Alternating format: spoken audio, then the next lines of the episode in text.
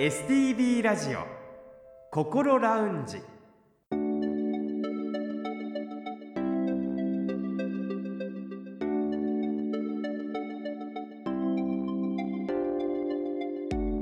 おはようございます。北本隆夫です。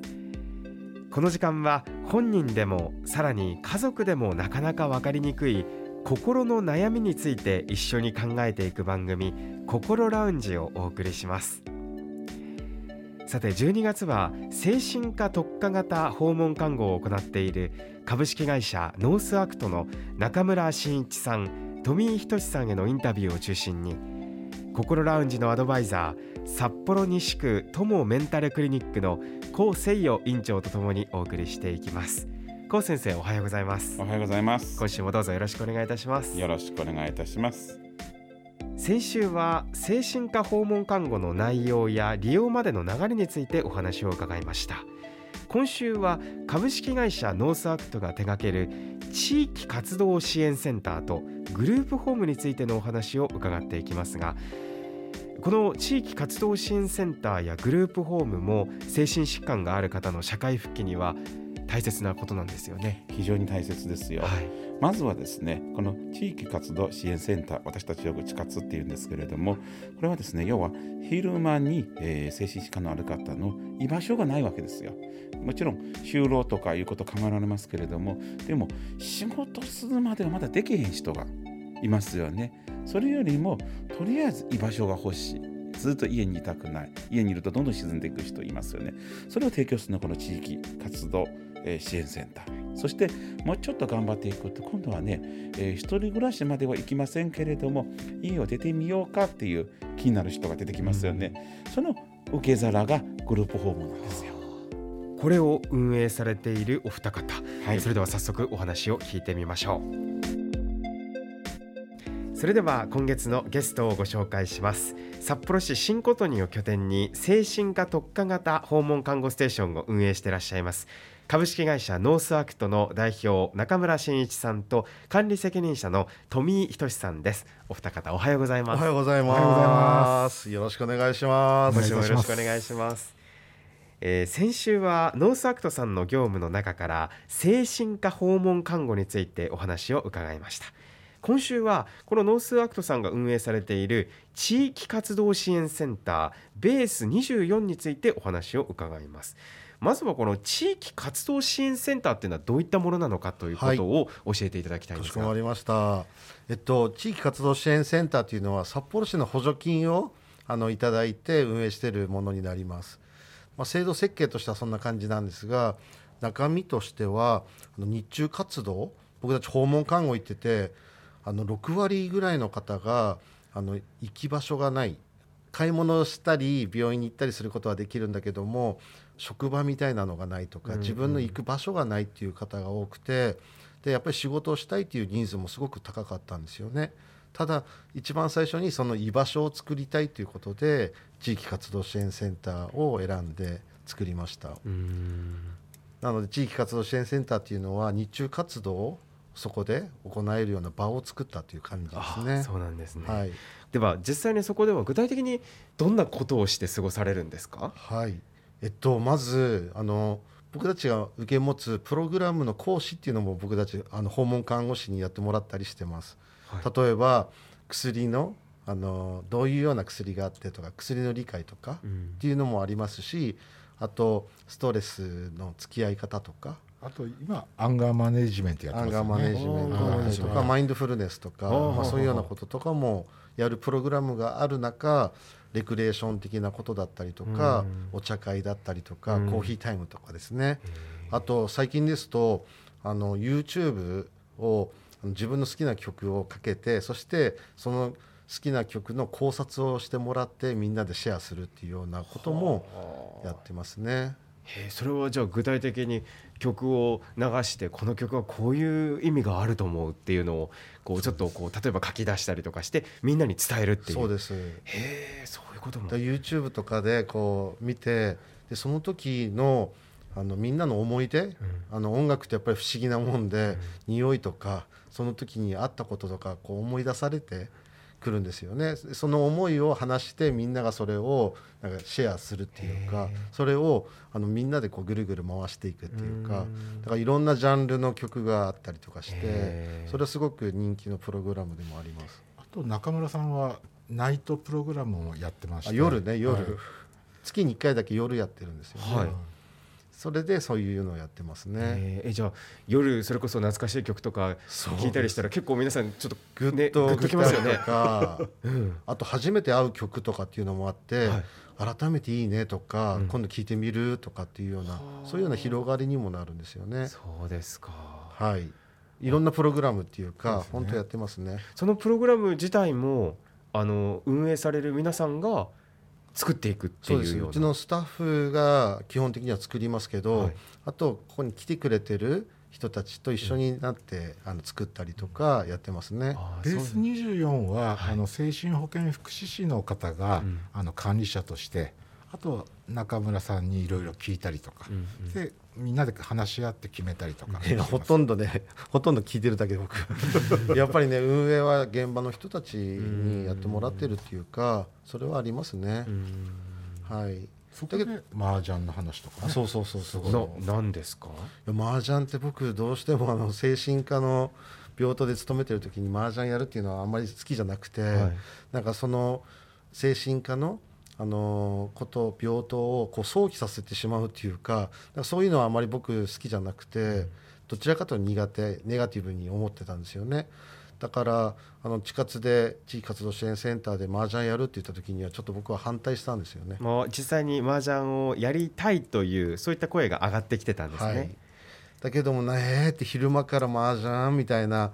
ていうのがあってただやっぱり麻雀を知りたい女子もいるとか。うんあと初めて麻雀にあのやりたいんだけどもそういう機会がなかったっていうような人もいて、うん、まあ、そういうニーズもあるんだったらやってもいいかなっていうふうにやって僕もちょっと納得してスタートしたんですよね。はい、そしたらあのそこに参加してた人が自分が今度は講師としてあの新しい人のために自分でパソコンでルールとかそういうのを作って自分が講師としてだから麻雀のこう利用してた方が今度はこのサービスのこう担い手になっていくっていうような瞬間があったりとかあって地活の良さっていうのはそうやってみんなで共有して何かを始めた時にこう発案も含めてですね。で次の発展につながっていくっていうのが、やっぱりその本当にその瞬間っていうのを感じられるので本当に地活の魅力っていうのは大きいです。やっぱりその瞬間を見ると感じるものは大きいですよね。はい、学学ばされてることのが多いです。はい。だから僕たちどっちかというと一方通行こう教える側じゃなくて、うん、一緒になって作り上げていくっていうところの活動が大きいと思いますね。ですよね。ね、本当にね。そうそうそう。だけどまだ1年です。まだた1年しか経ってないので。あのこの活動自体を始められて1年、はい、そうです。コロナの時にただ黙ってるんじゃなくてやっぱり必要となるものはやっていこうという形であのコロナの時からやってました。でも札幌市からちゃんと条件満たしたということで、うん、あのちゃんと。ありがたいことに補助金いただきました。いただけましたありがとうございますそうですね。そういった活動が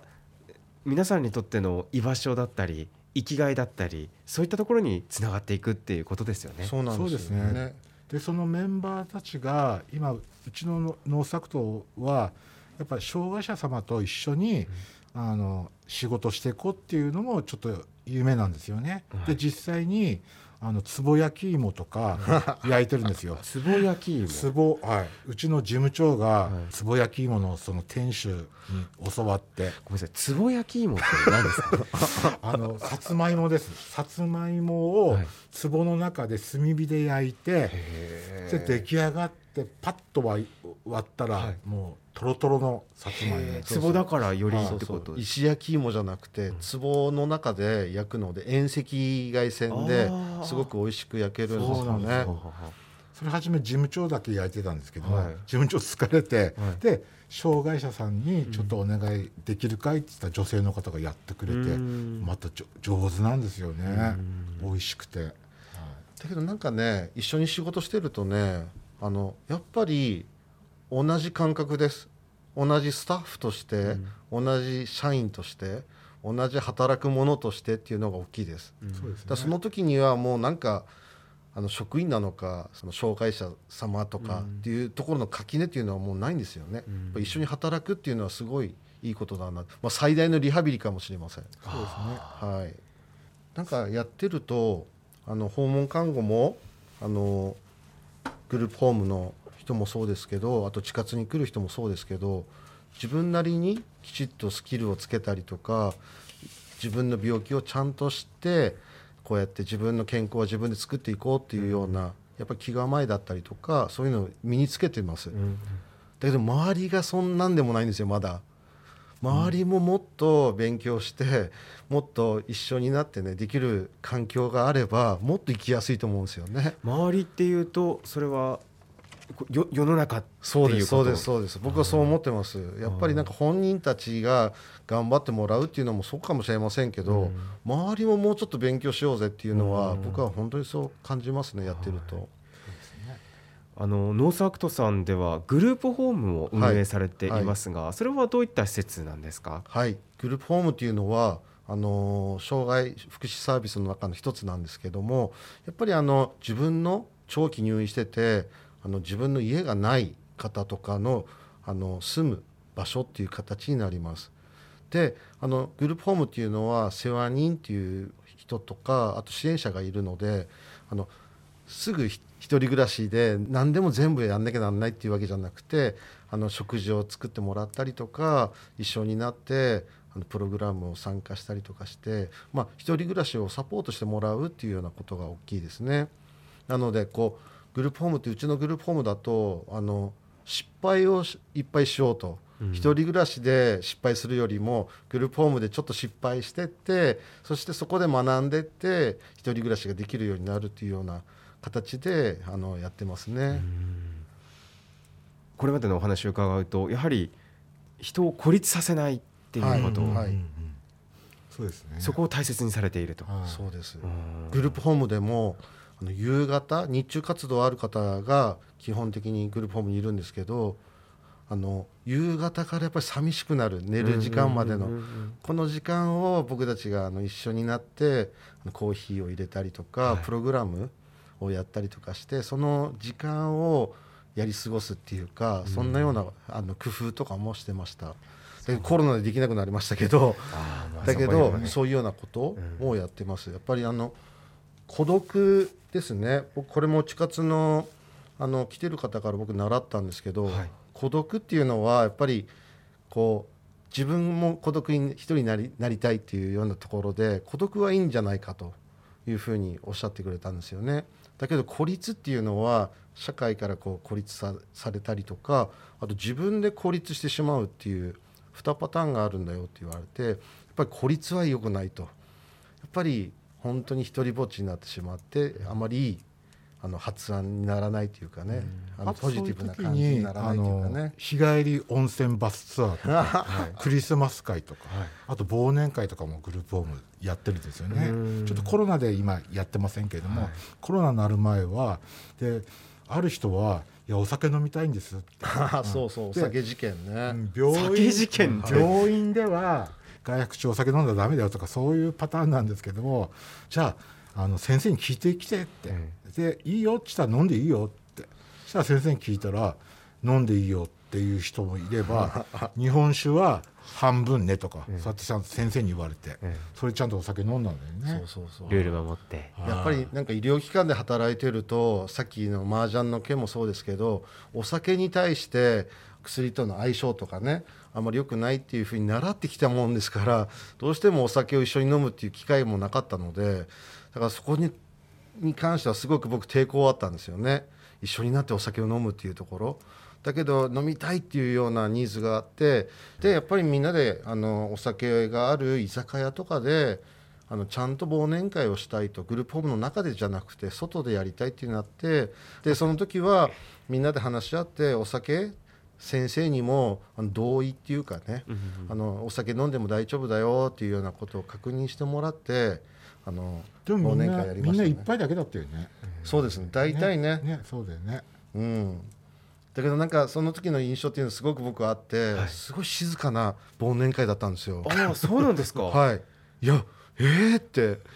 もう本当に静かで忘年会らしくなくて、うんうんうん。だけどそれ終わって次の日とかにですねそのあの入居者の方が昨日すっごい面白かったって言ってくれたんですよ。だからなんかね僕たちのこうなんか楽しみ方とね、うん。ちょっと違う楽しみ方だったりとかそういうのがあるんだなっていうのをすごくあの味わったっていうかね、うん。本当そういう感覚っていうかね。ね。ね。そういうのは本当にま学ばされることっていうか。ありましたね。なんかお話聞いてるとあのやっぱり関わる身としては自分の価値観を決して押し付けず相手の価値観を大切にするっていうのもすごくお二方がそこを大切にされてる感じがありますよね。いや嬉しいね。いや大切にしてるよね 本当ね。い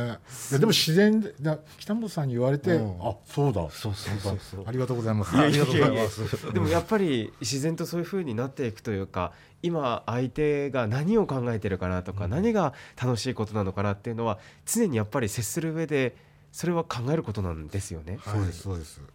あのお話今週まで様々伺ってまいりましたこの精神科訪問看護もされているノースアクトさん、えーお二方中村さんと富井さんですがそれぞれ、えー今この番組を聞いていらっしゃるリスナーの皆さんへ伝えたいことを伺いたいと思います、まずでは富井さんからはい、はいよろしいでしょうか。えーうちの会社の理念はですね、はい。えー病気にとらわれず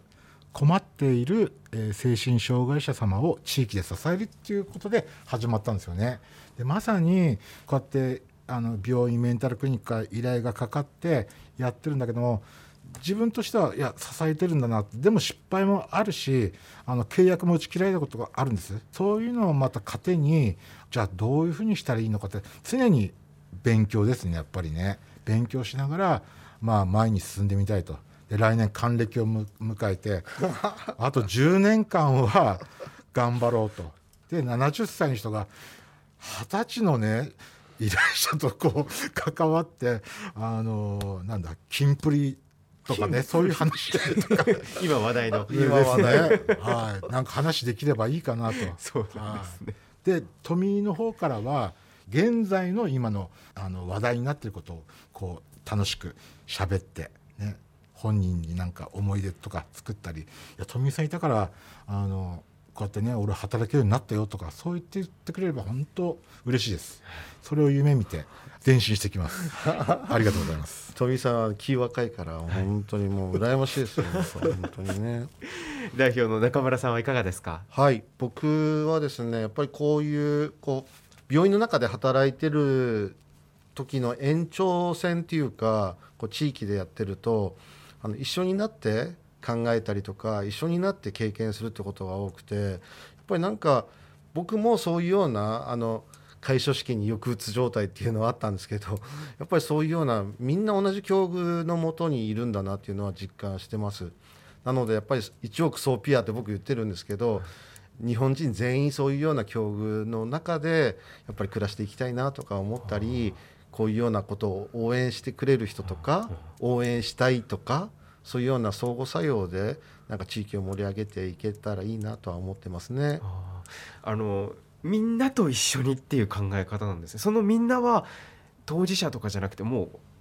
う日本中のみんなっていうすいません。なんかひ、まあ、なんか誇大妄想的な感じですいません。いやいやいやはい、だけどそういう感覚はありますね。はい、ありがとうございます。はい、今月は3週にわたって札幌市新琴似を拠点に精神科特化型訪問看護ステーションを運営していらっしゃいます。株式会社ノースアクトの中村真一さんと富井仁さんにお話を伺いました。中村さん富井さんお二方どうもありがとうございました。どうもありがとうございました。ありがとうございました。今後もお体にお気をつけてどうぞ頑張ってください、はい、頑張ります。頑張ります。STB ラジオ心ラウンジ高先生お話を聞いてみていかがでしたか？いや実はね私あの訪問看護に何人も、えー患者さんを紹介してそして気がついたらですねどれぐらいかな2桁の患者さんが、えーそこで就労して一緒に働くようになったんですよ。うんあの今つぼ焼き芋の話出ましたよね。はいでグループホームの清掃も実はうちのクリニックの清掃これはね中村さんのところが、えー、うちのクリニックの清掃をやってくれてますすごくきれいにやってくれるんですよであのこういうふうにですねやはりあの障害者っていうのがただ単サービスを受けるのではなくて自分たちが仕事を探して自分たちでやりたいことを見つけていくその見つけていく場所はどこかっていうとこれ地域活動支援センターが非常にいいと思うんですよ。まあ、言ってみれば大学のですねサークルのたまり場ですよ。ああそうなんですね。はい。そこにね行ったらね誰かがいる。そして話ができる。そういうところなんですよ。でもそういったところって本当に自分にとって居場所ですからそうです。大切ですもんね。そうです。でそこでですね背景の近い人話通じる人を見つけることができますよね。そうするとですね今度グループ訪問何かというとシェアハウスなんですよ障害者みんなで一緒に集まって一緒に生活してその中でいろもちろんいろんな問題が出てくると思うんです。そこにまた世話人がいるんですよ。うまく調和してくれるんです、非常に意味のあることなんですよ。来週はこの3週の放送を振り返りまして精神科特化型訪問看護について高先生にお話を伺ってまいります。では先生来週もどうぞよろしくお願いいたします。よろしくお願いいたしますさてこの番組では皆さんからの質問や体験談そして番組の感想などもお待ちしています。メールアドレスは高先生にちなんでこうアットマーク stv.jp アルファベットの小文字で ko アットマーク stv.jp ファックスやお手紙については STV ラジオのホームページをご覧ください。なおお送りいただいたメッセージは個人を特定できない範囲内でその一部を番組でご紹介させていただく場合がございます。あらかじめご了承ください。STV ラジオ心ラウンジまた来週お付き合いください。北本隆夫でした。